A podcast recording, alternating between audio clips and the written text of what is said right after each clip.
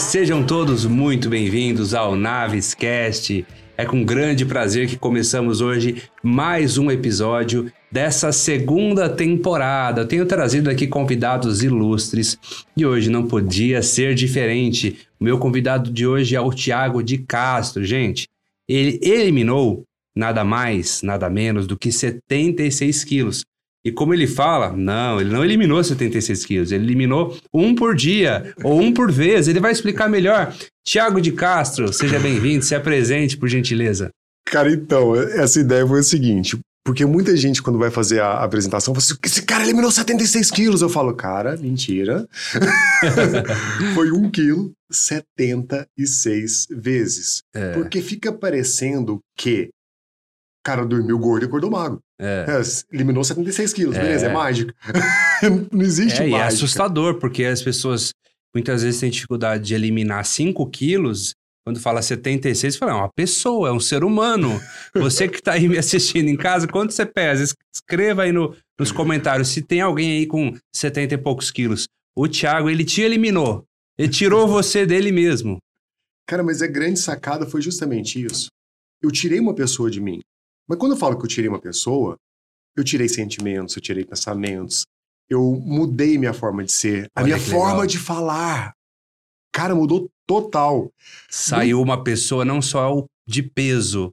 Não. Mas de o mindset que não que não fazia sentido mais para você, você eliminou também, não é? Engraçado, vindo para cá, eu fui fazendo uma auto-hipnose, fui assim, sabe quando vai passando a história na sua mente? E eu falando, cara, eu vou trocar uma ideia com, com o Lucas lá, vou contar um pouco da história. E foi passando alguns insights, eu e assim, eu entrei naquele modo assim, deixa eu acessar o Tiago, né? Vou acessar é, aquela mentalidade e não tem nada a ver com hoje. É. Quando eu falo não tem nada a ver, Lucas, eu vivia bebendo, fumando, vida totalmente desregrada. É, a minha vida era casa, trabalho, trabalho, casa quando eu tinha um momento assim de, de lazer, eu tava bebendo, não gostava de sair de casa. É... E você trabalhava com o quê? Isso você não me contou ainda. Cara, então, na época eu era fotógrafo, é, eu fiz jornalismo. Olha, olha, que, olha que história, eu fiz jornalismo, aí no primeiro período da, da faculdade, eu já fui empregado. Aí eu comecei a, a escrever. Aí eu comecei a escrever e no jornal que eu trabalhava não tinha fotógrafo. Era assim, a gente tira, ia dois repórteres e um tirava foto e tal, e eu comecei a pegar gosto em tirar foto. E com a, a aquela assim paixão pela fotografia, começou ali uma profissão sem assim é, ser pretencioso, aquela coisa assim, ah, eu vou começar a fazer fotografia. Só que cada vez mais eu comecei a aprofundar, aprofundar na fotografia e chegou um ponto muito louco, porque na eu não, não, não era uma, uma coisa assim que que eu sabe quando você fez assim uma, uma coisa que você faz com paixão? Não é. É uma coisa que teve uma necessidade, eu cumpri aquela necessidade que tinha no jornal, entrei de cabeça, só que chegou num ponto que eu via que estava cuidando da imagem dos outros e não cuidava da minha. Exatamente. Só pra você ter uma ideia de. Não, eu nunca te contei isso, mas olha é, que treta. Essa é nova. É, olha que treta. Eu, no jornal, eu vendia férias. Aí eu pegava o dinheiro, vendia as férias, né? Porque não tinha sentido a minha vida. Uhum. Sabe quando é aquela vida que não tem sentido? Tava sem significado. Total, total. A, aquela história do rato, como que chama? Tem, tem até um, um vídeo que eu achei. A vida do rato tem, tem um nome. Sabe o que eu tô falando? Um circuito? Um. Não, tem um, tem um nome, mas esqueci. Mas que é, é, que é um vídeo que ele mostra um ratinho e aquela vida padrão, de tipo assim, é, trabalho, ah, casa. Ah, sim. Eu esqueci, tem um. Aquela coisa mecânica, né? De, total. De... Total, total, total. E assim não tinha sentido. Então, para uhum. mim, pô, sem mulher, solteiro. Na época eu tinha o quê? É... Eu devia ter uns 23, 22 anos, uma, mais ou menos. Então, quanto que você tomava de Coca-Cola por dia? por dia eu não vou A te falar. Mas que não quer calar. Só no almoço era 2 litros de Coca-Cola. Gente. Comentem aí, você que tá aí. Você aguenta tomar dois litros de coca por dia? O Francisco, se puder, aí na edição desse, desse podcast, coloca uma foto aí. Não, eu tenho imagem, eu tenho É, vídeo. é. Eu mando os vídeos. Coloca aí uma imagem aí pra gente ver como é que, como é que o Thiago era, né? E, Thiago, naquele, naquele Ah, mas- peso. Desculpa, mas é que eu lembrei um negócio. Chama Corrida dos Ratos. Ah, corrida dos ratos. Corrida dos Ratos. Aí. Nossa senhora. Cara, é outra vida, velho. é E teve uma vida. pessoa que escreveu aqui, ó. Se ele posso, eu posso. Total, Essa é a mensagem que você traz, né? total, inclusive é um princípio da PNL, um princípio, É. um dos pressupostos da PNL. Sim. E pode. Se eu conseguir saindo Sem do- cirurgia. sem cirurgia e sem remédio, mudando a mentalidade, porque assim, o, o que que aconteceu, Lucas? Na, bom, vivia aquela vida do- dos ratos, né? É, a corrida dos ratos. Aí, é, te contar aquele negócio que eu te falei que eu, que eu não tinha te contado. Aí eu fui demitido do jornal. Quando eu fui demitido do jornal, me contrataram para fazer assessoria de imprensa do Maguito Vilela, que ele foi governador de estado, depois ele entrou na prefeitura de Aparecida de Goiânia. E eu fiz a, a, a campanha dele eleitoral, ele ganhou e eu fui para a prefeitura. Fiquei lá, só que no, no- no governo você é obrigado a tirar férias. Você não pode é, vender férias como você faz, assim, em empresa, uma coisa assim, Sim. né? Aí o que aconteceu? Eu fui pro Rio de Janeiro. Quando eu cheguei no Rio de Janeiro para fazer o Ídolos, Oh! eu não Ah, canto, já gente, pelo amor tudo, de? Deus. Não, eu já fui de tudo. Até engraxate eu já, fiz, eu já fui. Caramba. Não, é, é treta a história. Agora, Thiago, como é que você fazia? Porque naquele peso que você tava, penso eu, se falasse assim, faz aí um agachamento, uma flexão, vamos pra academia. Não tinha jeito, né? Como é que você começou? O que, que dava pra fazer? Cara, essa história é muito louca, porque é o seguinte: eu comecei toda a história descendo a escada do prédio da minha mãe, Uhum. porque eu tinha vergonha de sair na rua, não gostava da minha imagem. Então, assim, como eu não gostava da minha imagem, na hora que você ah, vai fazer exercício, vai pra academia, nem a pau. eu não, não, não, ia, não tinha como, eu não, eu não tinha esse, esse negócio. Se eu, eu entrasse numa academia, como já, já fiz várias tentativas, né? E ia pra academia, a pessoa estivesse me olhando, olha, entra até um, um outro pressuposto da PNE, porque mapa não é território. Eu, na minha mente, a pessoa tava me julgando. Uhum. A pessoa tá olhando ali, gente, a pessoa Porque tá você já linha- tava com problema de, de, de baixa autoestima ali também. total. Baixa autoestima, baixa a, a minha autoimagem era totalmente destruída. Se você tivesse me olhando, na minha mente você tá me criticando. Olha como é que como Você que, é. tá em casa, você se identifica com essa história? Você também tem problemas com autoimagem ou com autoaceitação? Isso não tem a ver com o peso que você tem. Porque tem pessoas que estão com uma aparência socialmente aceita, mas não se aceitam. Então, pessoas, e tem pessoas que têm- estão com uma aparência socialmente é, é contestada, tá acima do peso, e não tá nem aí com a paçoca, e tá bem, e tá, e tá feliz também. Então, é sobre isso também, não é, não Cara- é magriça. Não é só, eu te chamando de magriça porque eu sei que você já teve esse nome também. Você emagreceu e, e- Eu- e foi chamado de magriça. Eu vou contar essa Não é só também. sobre eh, ser magro. É sobre se aceitar, não é? Para você ter uma ideia, existem três tipos de alteração de imagem. Anorexia, que é todo, todo, a maioria das pessoas conhece esse distúrbio, né? Que a pessoa ela acha que não está magra o suficiente e quer emagrecer cada vez mais. Sim. Vigorexia, que a pessoa de academia, geralmente os bombados, eles acham assim, não, não tá forte o suficiente. Aí anabolizante e fica naquele Uhum. ciclo. E isso é o que tá pegando e muita gente não sabe que tem. Inclusive, se você tiver, coloca aqui no- nos comentários. Gordorexia. Hum. A pessoa tá bem acima do peso e não se vê gorda. Aí o que que acontece? Aquela coisa de pegar o celular e buscar o melhor ângulo. Não, mas esse ângulo não me favorece. Uhum. Será que não se favorece? Ou sua imagem tá distorcida? É uma distorção da realidade. É. Caramba. Louco isso, né? Mas aí, você começou a andar lances de escada, depois você começou a andar na rua, você fez tudo isso. Mas, mas antes de você responder, deve ter um motivo muito.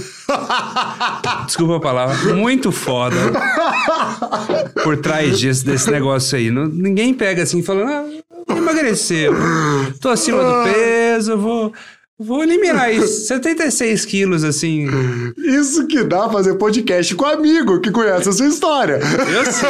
Eu não sei se ele vai contar aqui. Não sei se ele Eu vai vou- contar aqui. conto, Polêmica, hein? Mas eu, eu sei que tem uma motivação mais forte aí. Nesse momento eu devo estar vermelho, cara, mas tudo bem, vamos lá, normal. o que que aconteceu? Foi nessa história, foi bom que, que dá o storyteller aqui de toda a, a mudança, né? Quando eu cheguei lá no, no programa Ídolos, eu apaixonei pelo Rio de Janeiro. Eu falei, Uhum. cara, eu vou morar nessa cidade. Saí louco pra morar no Rio de Janeiro. Cheguei na, na prefeitura, pedi demissão. É, aluguei meu apartamento, vendi meu carro e fui fazer teatro no Rio de Janeiro. Caramba. Essa parte eu acho que eu não tinha te Essa eu contado, não. sabia. Essa é nova. Aí eu, eu fiz isso e, e também comecei a faculdade de cinema. Uhum. Aí beleza. Aí chegou no teatro, eu apaixonei por uma menina. Ah!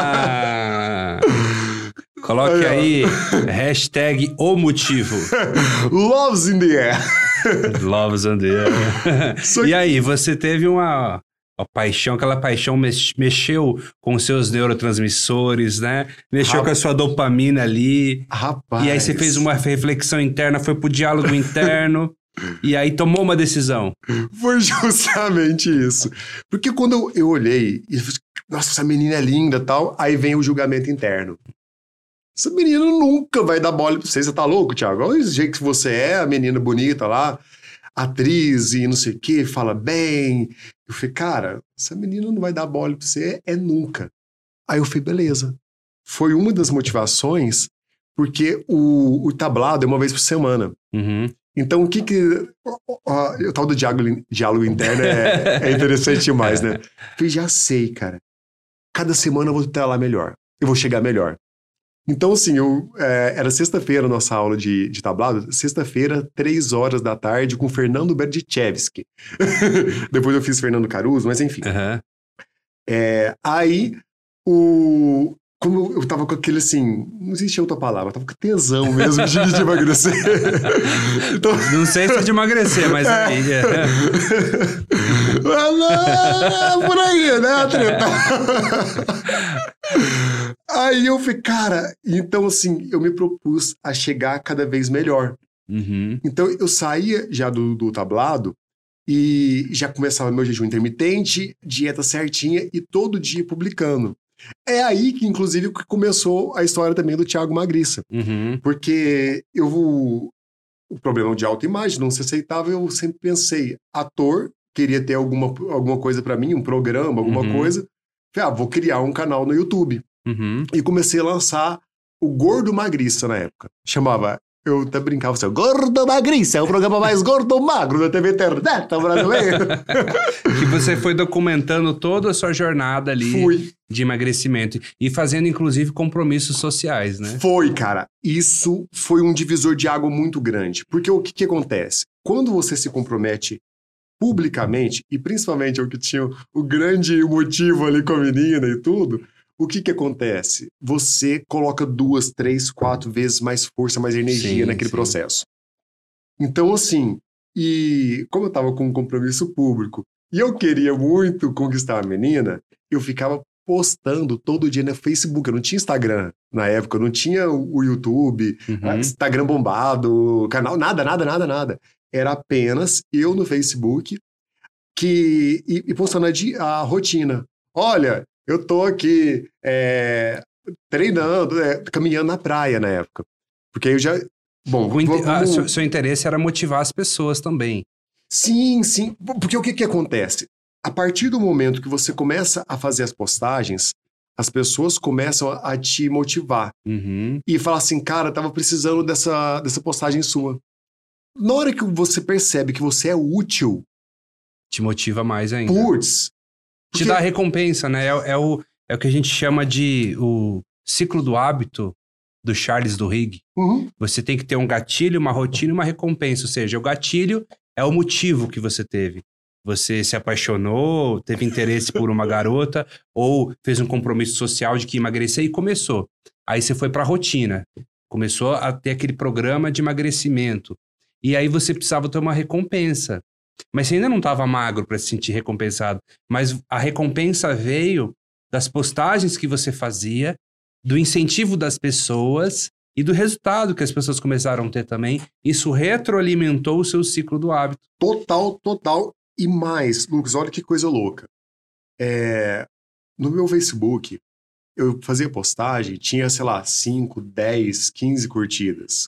Muito, muito 20 curtidas. Uhum. De repente, começa a aumentar um pouquinho o número de curtidas. Gente, a gente pensa que as redes sociais, uma curtidinha não, não motiva a pessoa, um comentário. Gente, inclusive, comenta aqui. É, comenta aí pra É, gente mete sentir like a recompensa. Mas recompensa muito as pessoas. E quando eu vi aquilo crescendo, eu falei, cara, esse aqui já é legal. Uhum. Esse aqui já, já foi legal. Aí, olha que coisa louca. Eu falei, velho, eu vou postar, porque eu, depois, assim, isso já adiantando um pouquinho a linha do tempo, eu já tinha emagrecido e foi a primeira vez que eu postei uma foto de antes e depois. Hum. E assim, aquela coisa assim, ai, máximo de curtida 20, 20 e poucas curtidas, e alguns comentários, alguns amigos e tudo. Aí eu fui visitar minha mãe, eu lembro direitinho, era Páscoa. Tava no aeroporto de Goiânia, é, fiz uma postagem dentro do aeroporto, no Facebook na época, de antes e depois. Aí ainda falando assim, incentivando as pessoas, fala, cara, acredito em você. É, uma- um texto totalmente motivacional. Demais. Quando eu falo demais, pra quem tinha 10 curtidas, 10, 15, 20 curtidas no máximo, eu postei no aeroporto de Goiânia. Quando eu cheguei no Rio de Janeiro, que é uma hora de viagem, já devia ter umas 200 Você curtidas. já estava magro e famoso. É mais ou menos isso. E aí eu sei, eu, eu, eu já sei que aí você foi para programas de TV, né? Foi pra dar várias entrevistas, virou popstar, virou magriça, né? Que Foi começou isso. a lançar treinamentos, mentorias para ajudar as pessoas. Mas aí você ficou magro. E, e aí, aquela menina lá? Você voltou? eu tô falando que, que é foda Quando, você não, fazer com o pessoal amigo, de velho. casa aí tá comendo pipoca, né? Você teve a grande motivação, emagreceu. E aí? Conseguiu con- conquistar a menina ou não? Rufem os tambores. uau, uau, uau, uau, uau. Ela falou que preferia você gordinho. Não, pior que nada disso. A gente se tornou, assim, uma, uma grande amizade mesmo. Só que aí, na época também, é, é- é engraçado que... a- Concomitantemente, É. isso. Você lembra que, assim, a imagem da pessoa, a pessoa não gostava muito da imagem, a pessoa começou a gostar. Hum, Outras confiança, pessoas confiança foi também. lá em cima. E outras meninas também começaram a Hum. gostar. Eu sabia que tinha outro na Cara, parada. Mas isso aqui é extremamente importante falar. Por quê? Olha que treta. Eu, eu tinha vergonha de chegar na menina. Tanto é que ne- nessa menina do tablado, no, eu cheguei nela por carta. Porque assim, pra olhar do Olha, jeito que eu tô falando coragem. aqui, eu não tinha coragem. Aí quando a- as meninas começaram a mudar o olhar delas, Uhum. porque a gente percebe. É. Falar que não percebe, percebe, percebe Sim. sim. Então, assim, e começou a mudar o olhar. E eu comecei a ficar com uma, com outra, e isso fui ganhando mais confiança. E mais confiança de chegar nas meninas. Aí você falou: ó, o meu maior alvo vai virar minha amiga Não, e estamos bem por aqui. foi justamente isso. Ela virou uma grande amiga, inclusive casada, né? Beijo pra você, Lara Jardine. então, assim, é, Ela foi muito útil nesse processo. extremamente, extremamente. E como a- o contexto muda, né? Porque nesse gap de tempo, é, o seu mindset foi mudando, as suas percepções, suas relações. Lucas, teve uma história que esse dia pra trás eu até postei falando sobre isso. E assim, sabe que a gente vai passando tanta história na vida e muitas vezes a gente esquece de algumas, né? No meio desse processo, eu apaixonado nela, uma vez eu, fui fazer um jantar, chamei todo mundo tablado pra ela. E eu falei assim: ah, nesse jantar, não sei o quê, vou mostrar que eu sou cozinheira e que eu sei fazer isso, não sei o quê, tá, tá, tá. E eu vou chegar nela. Mas chegar assim, falar. Porque eu tinha mandado carta, mas até então Uhum. eu não tinha chegado e falado. Hoje eu chego, né? Cara, eu peguei e comecei a tomar, me tomar e tomar. Fiquei extremamente bêbado, passei vergonha, não consegui falar com ela, Muito pelo contrário, aquilo que ia ser uma, um jantar muito agradável foi um desastre, um desastre total. Quebrei o dente. Nossa. Saca? Aí, não, olha a história. Quebrei o dente e saí de lá com a reputação ruim, porque. Como é que você quebrou o dente? Boa pergunta. Não lembra? Tava bêbado. Eu lembro que foi alguma coisa que eu fui morder e acabei quebrando o dente. Aí, e tá tão ansioso também que. Cara, ansioso. E além da, da ansiedade, more. É, bebendo, enfim. Não lembro mesmo como quebrei. Só que aí um, um detalhe eu lembro. Que foi esse dia pra trás que eu lembro e falei, putz, não lembrava dessa, dessa história. Eu. eu peguei um, um, ônibus, era na Copacabana. E esse, você conhece o Rio de Janeiro ali? Sim, Zona Mas, Sul. Zona Sul. Eu morava na Zona Oeste, morava perto da Barra, em Curicica, hoje que é. Eu morava do lado da, do Pro, Projac, uhum. né? Do Estúdios Globo ali. Cara, do, da Zona Sul no, na, da Zona Oeste, devia ser mais ou menos uma hora. Parece uhum. que o uhum. trânsito lá melhorou, mas na época não tinha metrô nem nada. Entrei no ônibus e fui. Bêbado, no outro dia, dormi dentro do ônibus, roubaram celular, ai, ai. carteira, mochila. Eu cheguei em casa sem nada. E com dente quebrado e reputação baixa. então, assim, é. cara, treta, treta, treta, treta. Por quê? Por causa da, da imagem, Muito de legal. não se aceitar. Olha Agora, Tiago, você se tornou aí, né, uma, uma referência do desenvolvimento humano, porque você buscou se aperfeiçoar. E você fez muitos treinamentos, muitos cursos, e se, se capacitou, conseguiu ter cases de sucesso, inúmeros cases de sucesso, pessoas que conseguiram ótimos resultados com as suas mentorias, né? E hoje, com o domínio que você tem de hipnose, de PNL, como você relaciona essas ferramentas com esse seu processo de vitória? Excelente pergunta. Porque eu sempre pratiquei hipnose e PNL sem conhecer. Naturalmente. Naturalmente. Porque as pessoas, inclusive, elas praticam hipnose e PNL sem conhecer a todo santo momento. Uhum. Eu não sabia o dar nome nisso. Primeiro, uma grande vontade de mudança já começa a, a, a trabalhar a linguística e o uhum. estado interno. Sim. Olha como que é, que é interessante. Comecei a mudar o estado interno, fisiologia. Se você pegar, eu fiz todo o ciclo. Então eu comecei a trabalhar, vou um pouquinho, o que, que eu tenho que fazer? Eu organizei, tinha um grande objetivo, que era o corpo magro, né, motivado, com a menina e tudo e tal, e fui o emagreci. Só que eu estava tão obcecado, mas tão obcecado nisso, que eu olhava no espelho, olha só a, como que eu fui criando submodalidades. Olha, olha aí, a gente vai... conhecedores de PNL aí. eu olhava no espelho e eu comecei a imaginar, aí eu olhava assim, eu, eu fazia músculo, eu via músculo onde não tinha, eu fui Aí outra, outros conhecedores, entend, quer dizer, entendedores entenderão. Visualização, ponte ao futuro. Eu fui utilizando tudo sem saber, sem entender nomes técnicos, sem nada. Porque eu visualizava, cara. Eu sentia. Eu sentia, tanto é que eu sentia que eu fazia pose. Eu faço... Saca? Brincava com a fisiologia. Brincava com a fisiologia, eu mudava. Então, assim, na hora. O, o gordão, por exemplo, soltava assim, uhum. eu já chegava no espelho assim. Olha. Olha que, que história, que interessante, né? É o, o, que eu, é o que eu chamo de haja como se fosse e assim será. Cara, total.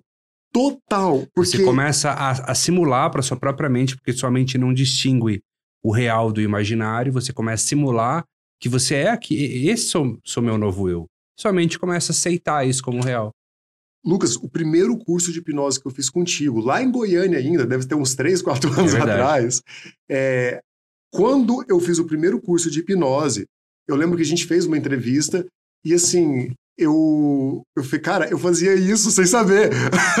e aí, tecnicamente, depois que você se tornou hipnoterapeuta, neurolinguista, né? Passou a utilizar isso. Hoje, como que você utiliza isso no seu trabalho, conscientemente? Interiorizou tão grande, mas tão grande, que eu não paro para, assim, analisar. Porque é uma vivência, faz parte de mim. Não tem como mais tirar. Não tem Uhum. como mais desassociar. Eu falo, não tem ex-PNLista. Não existe. Não existe. Não existe, inclusive. Cara, que experiência é o practitioner de PNL? Que que é aquilo? Não tem como a pessoa passar por uma experiência daquela e ser a mesma pessoa. É. Porque é uma experiência. Cara, é, é aquela história do da água, do de você colocar a mão na água e você sentir a água. Depois que você sentiu a água, não- não acabou, assim, você sente a água. Se, eu, É. se eu te falar água e a pessoa começar a visualizar a água, ela pode sentir água no banho, no mar, depende da sua experiência. Então, a Porque pessoa você começa a sentir- vivenciou a PNL na prática. Cara, é- na verdade, agora conhecendo tecnicamente a PNL, todo mundo vivencia a PNL a todo momento, só que não sabe é, o que, que é. Você acha que todo mundo deveria fazer um curso de PNL? Deveria ser colocado na escola. Hum. É, ensino médio, tem um monte de matéria que a gente não utiliza na, na Já vida. na, na, pra criança, né? Olha, no mínimo, os pressupostos. Mas Sim. se não, ah, não quero colocar o pressuposto, pelo menos mapa no território, pelo amor de Deus, para não parar de julgar é, os o- outros. Que é o grande problema do mundo hoje, É. não é? Que é eu tô certo, você tá errado, ou o meu modelo é o certo, o outro é o errado, ou julgar as pessoas. Ô, São Lucas, só mapas. tudo é mapa. Tanto é até interessante que se a gente olhar por um, um viés da religião, por exemplo, um, é, vamos imaginar um católico e um evangélico. Imagina um católico com toda boa vontade e chegava assim, ó, que Maria te abençoe. Ele tá doando o melhor dele, porque ele acredita em Maria, ele tem toda a sua é a crença, crença dele. né? O, o evangélico vai, tá repreendido em nome do Senhor Jesus. Porque também é a crença. Agora, um tá doando melhor e o outro tava repudiando, como se Aí quando fosse o você pior. estuda PNL, você vê que ambos têm intenções positivas, ambos têm mapas que derivaram de experiências. Não tem vítima, não tem culpado, não tem. É mapa. Eu tô dando esse exemplo para ficar mais claro, porque assim, quando a gente fala no viés da religião, as pessoas é, dá para identificar melhor. Aí Mas- você vai pra política, você vai pra relacionamentos, né? E tudo mais. Inclusive, aí você teve uma mudança de mapa interno também. Total. Porque você tinha um mapa de mundo e hoje você tem um outro mapa. Lucas, Você é grato ao, ao mapa anterior? cara demais. Hoje eu sou. Que legal, Não você era. acolhe. Eu não era. Eu Você não era um e não momento, polia. Você teve um momento de reprimir um pouco esse, esse Reprimir, eu tive um momento de ódio. de ódio. de ódio mesmo. De, de assim, cara, como que você chegou nesse ponto? Olhar aquela imagem. Raiva de assim, si mesmo. raiva de si mesmo. Só que aí que entra aquela a grande questão, né? Uma- até uma, uma questão sistêmica, que a gente começa a entender que eu só sou o que sou porque eu fui daquele, daquela forma um dia. Então não tinha como chegar aqui se eu tivesse, não tivesse passado tudo do jeitinho que eu passei. Podia Uhum. chegar aqui de outra forma, não sei se melhor ou pior, mas da mesma forma, nunca. Então você começa a ser grato.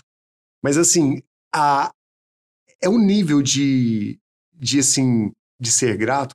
Eu vim pra cá Porque se não agradecendo. fosse aquele Tiago, você não chegaria nesse Tiago de hoje. Não. Você precis- precisou de chegar no extremo pra. Ó, peraí, aqui não dá mais. Deu. Pra poder ir pro outro polo. Lucas, imagina só, eu cheguei a 155 quilos, gastrite, esofagite, refluxo, esporão no pé.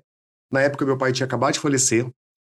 Então, assim, eu tava de uma forma que eu tava só me piorando a cada vez mais. E você tinha todas as indicações aí pra fazer cirurgia. Não, que foi outro grande gatilho para essa mudança. Eu cheguei na- no médico para fazer cirurgia bariátrica e eu fiz uma pergunta que mudou total o meu mapa. você usou o metamodelo. Foi total, total, total, sem saber. Porque na hora que eu fiz uma pergunta assim, qual a possibilidade? Eu não perguntei para ele, é, ah, doutor, e possibilidade. Ele olhou pra minha cara. Quer dizer, A, então, assim, a- a, a pergunta é possibilidade de emagrecer sem, sem cirurgia. cirurgia. Ele olhou pra minha cara e falou assim: no seu caso, nenhuma. Cara, Tá. Doeu aquilo. perdão da palavra, mas é o, o que eu senti, me senti um lixo. Me senti um lixo. Eu falei assim, cara, game over, pede pra sair, não deu pra Porque você. a gente tem aquela coisa que é, o, o que o médico fala é lei, né? Porque ele tem uma, uma autoridade. Mas a gente não pode se esquecer de que ele também é um vendedor. Ele, E ele vende aquela cirurgia também. O- Então, Lucas, obviamente, para ele faria todo sentido que você fosse mais um cliente. total. E detalhe, você sabe o que, que mais pegou? Quem me levou no médico foi minha mãe. E minha mãe me levou com. Imagina uma mãe levando um filho para fazer a cirurgia bariátrica, porque as amigas é, que. Amigas que estavam com sobrepeso fez e deu certo, ó, eu vou salvar a vida do meu filho. Aí o médico dá mais uma informação que se você continuar do jeito que eu tava, pô, olha o quadro de saúde que eu tava. É. Então, assim, já tava dando úlcera. Ele poderia ter dito que, olha, no seu caso tem indicação, mas tem outros meios também. Lucas, só para você ter uma ideia, se ele me falasse o seguinte, olha, no seu caso, é muito difícil pela situação que você encontra, e assim fosse mais brando, eu tinha feito a cirurgia. Uhum. Olha como é que é. Agora, ele, minha mãe me leva como se fosse uma última oportunidade, e eu faço essa pergunta, e ele, no seu caso nenhuma, eu me senti desafiado, eu me senti duas coisas, lixo, me senti um lixo, e me senti desafiado. Agora, Na época, mas hoje você percebe, já ressignificando, né? Que ele te deu o maior presente da sua vida. total! Inclusive, se você te- estiver vivendo, grata a sua vida, tá bom? Porque ele acionou um gatilho em você tremendo. Ué, do pratitioner PNL, que a gente vai lá, falar na o guerreiro, PNL. E isso. o estado do guerreiro. Acessou o guerreiro e o metaprograma de fuga da dor. Só Porque que- você falou assim, poxa, pensou, eu não quero ir pra essa mesa, eu quero provar pra ele que eu, que eu posso. Aí que tava o grande, eu não queria provar pra ele. É pra você mesmo. era pra mim. Porque eu me sentia um lixo tão grande e eu não queria me sentir lixo. Foi uma coisa, foi um misto de emoções tão grande. Aí porque... pra não sentir lixo, ou seja, fuga da dor, ativou o metaprograma de fuga da dor, que é um dos mais poderosos, que é um nível que tá acima das crenças, E o Uhum. que tá a nível das crenças move toda a fisiologia, a fisiologia, o estado, a performance. E aí você disparou uma série de hábitos. Nem teve um agravante. Quem levou foi a minha mãe. Uhum. Foi a mulher mais preciosa do mundo pra Sim. mim, Pra salvar a minha vida. Como que ela reagiu quando você falou, não, mãe, não vou fazer cirurgia? É esse, esse ponto que eu quero te falar. Ela ficou triste? Extremamente, porque como ela levou e o médico deu uma informação que se eu continuasse convivendo com aquelas eh, doenças, a, a cirurgia tinha menos risco de morte do que eu continuar vivo convivendo com as doenças. Agora imagina né? uma mãe escutar isso, o médico vai lá e fala assim, ó, olha, pra você não tem possibilidade nenhuma, e do nada, eu tava lembrando que eu, eu lembro direitinho até da fisiologia, sabe que você tá assim com a cabeça baixa, passa aquele filme inteiro da sua vida na frente, como diz game over. Ele continuou falando da cirurgia, eu não preciso falar nada não, doutor. Eu vou fazer sozinho. Quando eu falei isso, você sabe quando você fala meio que sem saber o que você tá falando? meio que na raiva mesmo, né? Eu acessei a ira naquele momento. Que inclusive Na é uma- é uma cabeça- força. Na cabeça dele deve ter pensado, vai lá, né? Foi essa cara, né? Sabe aquela cara de assim? Sei, já, Ai, já conheço essa história. É. Daqui uns dias você volta aqui. Foi isso. E isso me ativou mais a ira ainda. Que ah, quando a gente começa a entender de PNL, você Ó, começa a entender que um a ira. PNL fala que todo comportamento é útil em algum contexto. Ou seja, a raiva, a ira, ela não é inútil. Ela pode ser inútil e equivocada em alguns momentos, mas em outros, ela é uma, uma fórmula que ativa a força da pessoa. Tem uma, tem uma coisa que eu faço na mentoria que é justamente isso. Em algum, eu explico, aviso, ó, gente, vocês vão passar raiva hoje. Porque eu acesso a ira da pessoa. Aí eu faço algum- algumas significações pesada, Pesado. pesada mesmo, para acessar a raiva, inclusive fala, olha, vai com uma vem uma com uma toalhinha, se você não puder gritar alguma coisa que você vai gritar, você vai xingar, pra você vai fora. para colocar para fora. Aí depois eu, na verdade, no dia de- desse desbloqueio é um roponopono, Uhum. porque eu faço acesso a ira, ela Depois, ah, tira, tira, tira, na hora que ela sai de tudo, foi agora, faz o seguinte, é, pede perdão. Aí a pessoa dá aquele bug, né? aquela quebra de estado. pede perdão. Pede perdão porque foi isso, aí eu vou, que trouxe aquela coisa assim. Vai se você não é, ressignificando, programando. aí depois do perdão, ela Agradece. agradece e depois vai pro amor. Fala, fala, que, Maravilhoso. fala que se ama agora. Fala que se É. ama esse ser. Ele não sabia o que estava fazendo. Ele não, ele não tinha culpa disso. Agora você entende a visão dele. Aí a pessoa entende o outro lado. Só que depois ela já xingou, já pediu perdão, já, já fez tudo. Então, assim, É. é uma coisa muito louca. A pessoa depois já, ela se, é, quando ela sai dali, literalmente com estado de leveza, porque ela fala, Você faz. é, "Putz, esse, isso que você faz, a gente, na nossa metodologia, chama dos quatro passos da reprogramação mental. Você entendeu o problema, você limpou, passo dois, com essa, essa catarse. Passo três, você programou, no caso foi com o Ho'oponopono. Depois você fortalece, porque certamente você dá atividades É. posteriores para a pessoa continuar reforçando aquilo Porque se- tudo. porque se não reforçar não adianta. Se não reforçar, foi um dia que ela passou raiva. É. Passou, é, passou raiva, Qualquer coisa pode desprogramar se ela não Pode. tiver um propósito, né? É. Agora, se ela começa a entender, fala, olha, tá mais leve, beleza. Agora vamos ancorar isso aqui, vamos fazer algo para você poder le- levar isso para sua vida normalmente. Porque Exatamente. durante a vida, não é, a gente não vai viver da, daquela forma, daquele, naquele estado, daquele momento, né? Sim. Não é a pessoa, ah, vamos desbloquear uma emoção. De repente você chega na pessoa, filha da mãe! É! Ó, perdão, te É. amo, sou... para! As coisas vai, não são é. assim. Então a gente tem que entender que depois de limpar, você tem que realmente criar uma estrutura para que a pessoa possa a viver a vida normalmente. Perfeito. É um propósito, né? É. Vamos ver se tem dúvidas. Olha só, Certamente. o pessoal já está perguntando aqui. abriu uma caixinha de perguntas, Vamos abrir, galera. Vamos é... ver aqui. Temos perguntas aqui, ó. O perfil docedeleite.coffee. Pode se tratar a compulsão alimentar quando usamos a comida para aliviar tensão?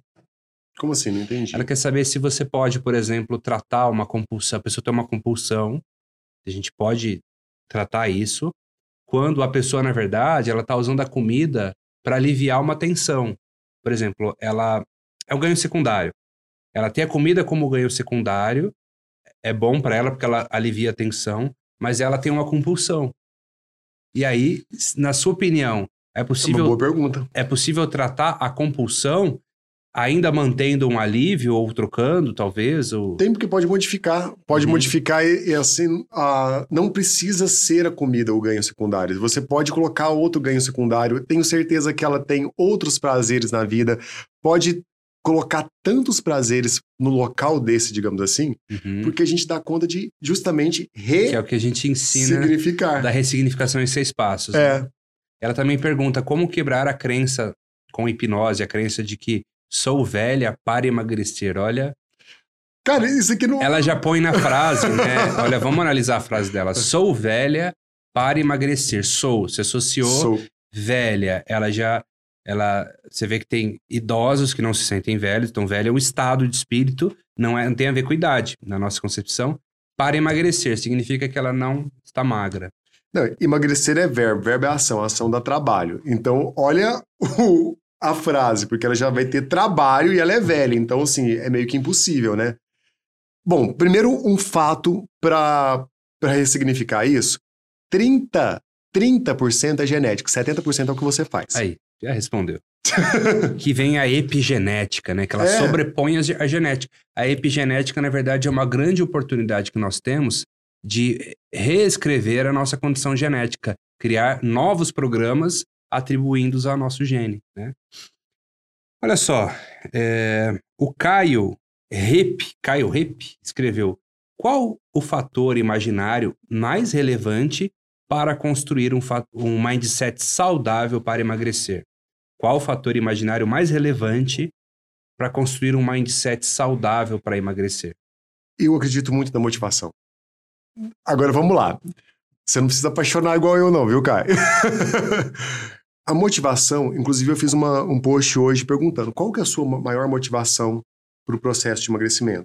Porque quando. vo- Ah, já sei. É- vou até utilizar o que eu escrevi hoje no, no post.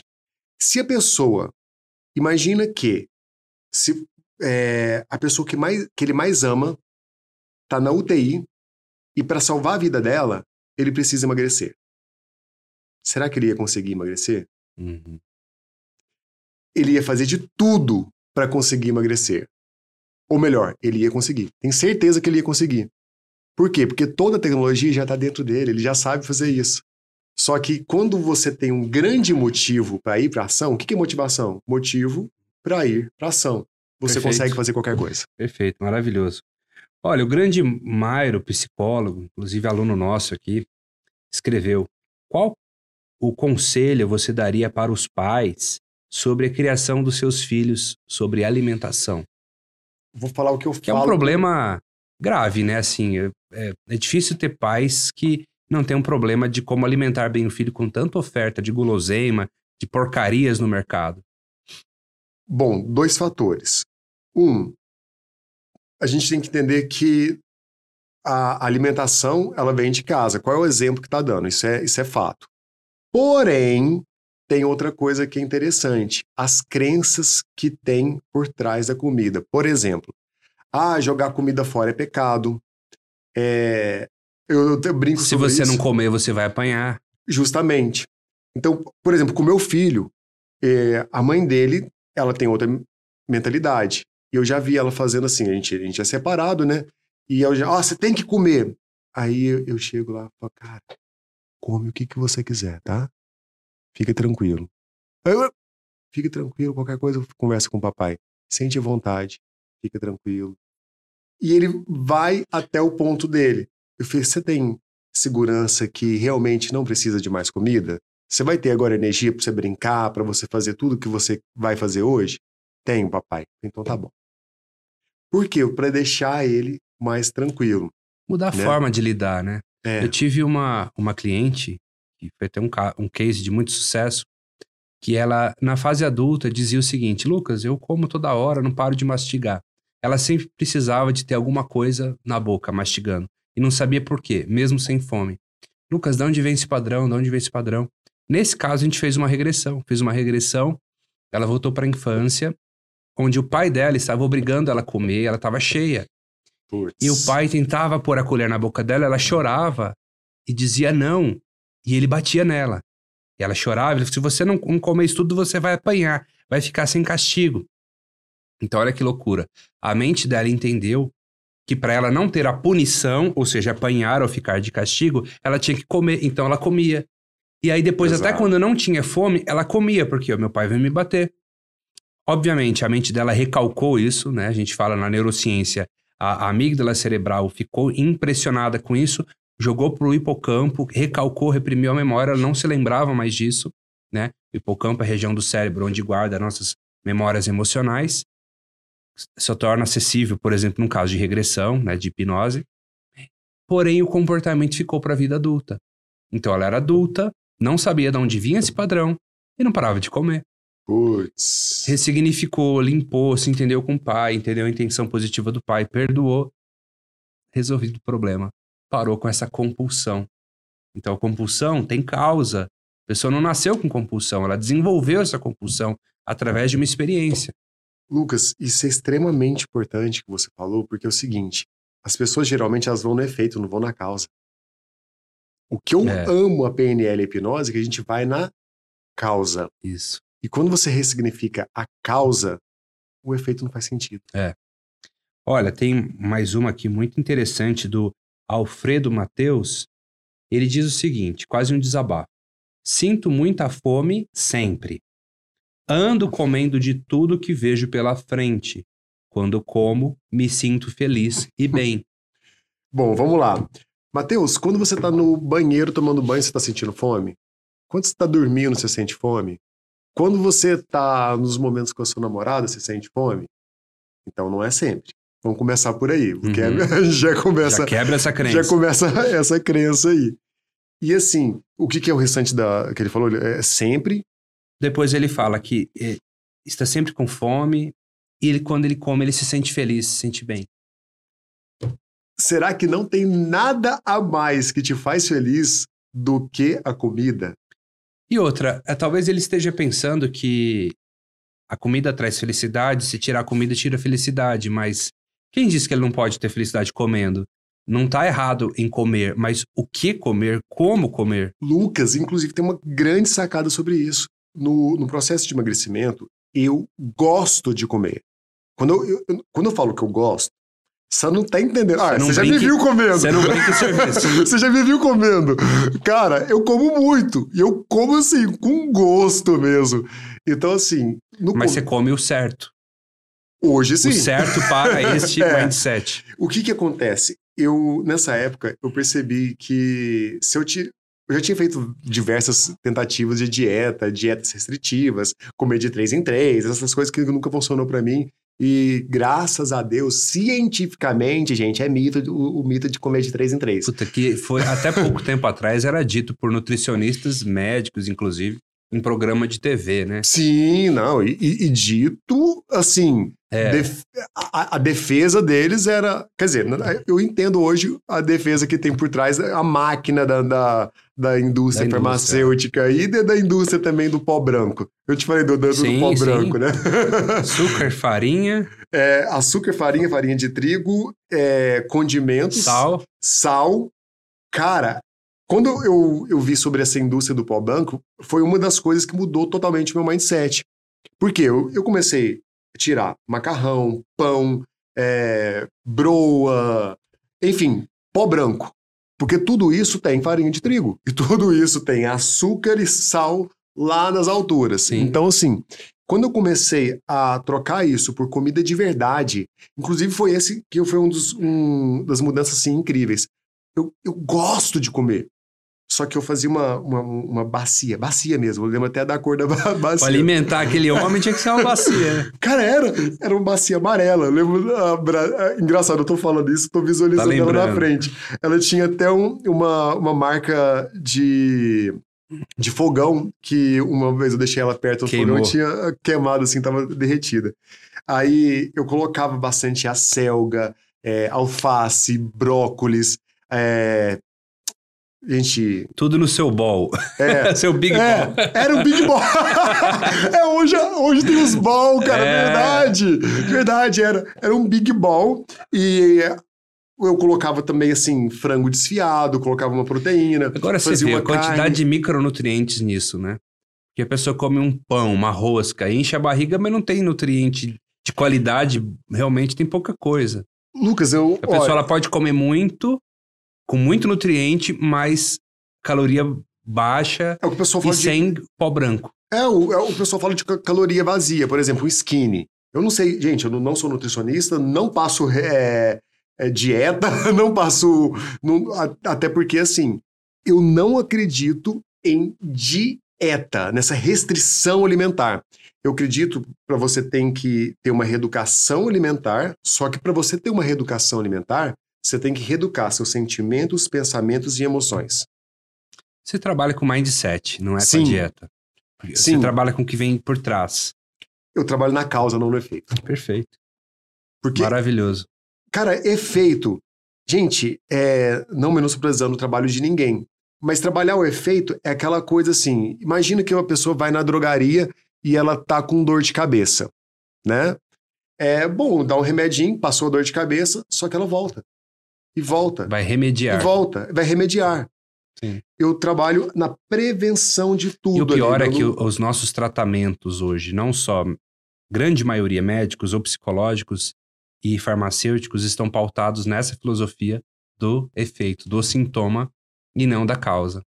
Cara, infelizmente, infelizmente existe uma indústria enorme, gigantesca, milionária por trás. Bilionária. É, sim, bilionária. É. bilionária. E, cara, deixando as pessoas totalmente dependentes. É. Infelizmente, essa é a grande realidade. Mas que bom que tem pessoas como, como você que faz esse trabalho, né? Que tem a própria traje- trajetória do herói. O que você vende hoje de produtos, de mentorias, nada mais é do que a sua história. Sim, Do que o que funcionou pra você e que pode funcionar pra muita gente. E funciona. sim. Não é uma teoria. Ah, uma teoria de dieta. Não, é o que você fez. E se você fez, os- as pessoas podem fazer também, Pode. não é? Pode, e uma das coisas que eu mais trabalho é esse pressuposto da PNL. Se eu fiz, você também pode. Perfeito. Então, assim, eu mostro a história, quebro a pessoa, mostro várias coisas que para ela ressignificar, mas sempre com esse viés. Cara, eu não sou super-herói, eu sou uma pessoa como você, que se eu fiz com todos os defeitos que eu tinha, que, pô, vocês viram a história aí, velho? Pensa num cara que era prejudicado. então, assim, se eu fiz, qualquer um pode fazer. E a gente já vai terminar esse podcast com uma hashtag, então, resumida. Todos podem fazer. Então, você que chegou aqui, até para eu saber se você chegou até o final desse podcast, deixa aqui registrado nos comentários hashtags, hashtag todos. Foi isso que eu falei? Todos podem fazer. Todos podem fazer. Olha, hashtag todos podem fazer. Tiagão, foi um prazer te receber. Foi que, que isso, cara. O prazer foi meu. Eu nem é um cara, vi o tempo passar, cara. Você é um cara 10, cara. Sou seu fã. Vamos continuar com essa proximidade, porque Não. é muito bom. O seu, meu público te adora e tenho certeza que é, nossos públicos têm muito em comum, que é a busca do o... desenvolvimento humano. Lucas, e... ah, depois eu te mostro no, no WhatsApp a, alunas minhas, quando eu falei que vinha para cá, elas vibrando, porque meu público te ama. E assim, eu sou extremamente grato à sua vida. Os seus cursos mudaram totalmente a minha trajetória. Se não fosse você, com certeza o Tiago não era o que é hoje. Então, assim, cara, eu sou grato, grato, grato a você, grato a Valéria. Gente, o treinamento de practitioner em PNL que a Valéria faz. deixa aí, deixa é. aí, quem, quem, quem passar pelo treinamento vê. Mas, cara, de verdade, grato, grato, grato. Com certeza, se não fosse todo esse conhecimento, toda essa vivência e o carinho que você tem conosco, Cara, o que, que é isso, cara? É, não, de verdade, você é incrível, eu, eu, Obrigado, eu sou fã. E... Obrigado. As redes sociais do Thiago estão todas aqui na descrição para você acompanhar. Você que ainda não seguia ele, siga porque é incrível. Não só para você que quer emagrecer, mas para você que quer ter uma mentalidade de vida plena, de saúde. Siga o Thiago, que ele tem muita coisa legal para trabalhar e para te passar, ok? Bom, se você chegou até aqui também, deixe o seu like, clique no sininho, ative as notificações. Se inscreva no canal, você que ainda não é inscrito para acompanhar os nossos podcasts. Toda semana tem o um Navescast. Então, aproveite, ok? Tiago, muito obrigado. Cara, gratidão, mestre. E até a próxima. Tchau, pessoal. Valeu, galera. E não deixa o seu. Ah, diz, não esquece de colocar seu like aí, seu comentário, hein? Coloca aí, hein? Beijo a todos. Fui.